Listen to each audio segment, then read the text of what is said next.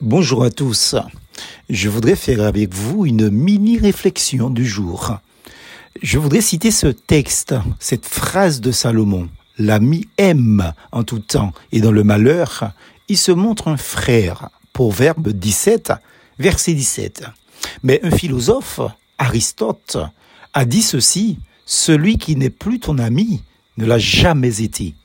Voilà une harmonisation, entre guillemets, si je puis dire, d'une pensée profane, mais celle d'Aristote, ce sont les propos de cet homme.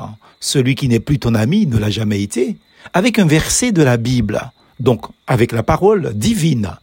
Plus haut, j'ai cité le verset, les paroles de Salomon qui dit L'ami aime en tout temps et dans le malheur, il se montre un frère. Cela s'appelle techniquement un parallélisme synonymique. Autrement dit, ce sont deux phrases qui disent exactement la même chose dans le fond, à tel point qu'on pourrait les confondre dans la compréhension, mais pas dans la forme.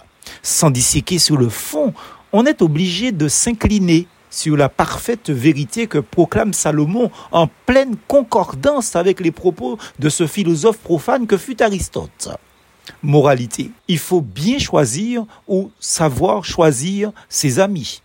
Grosso modo, tous les amis ne le sont pas forcément.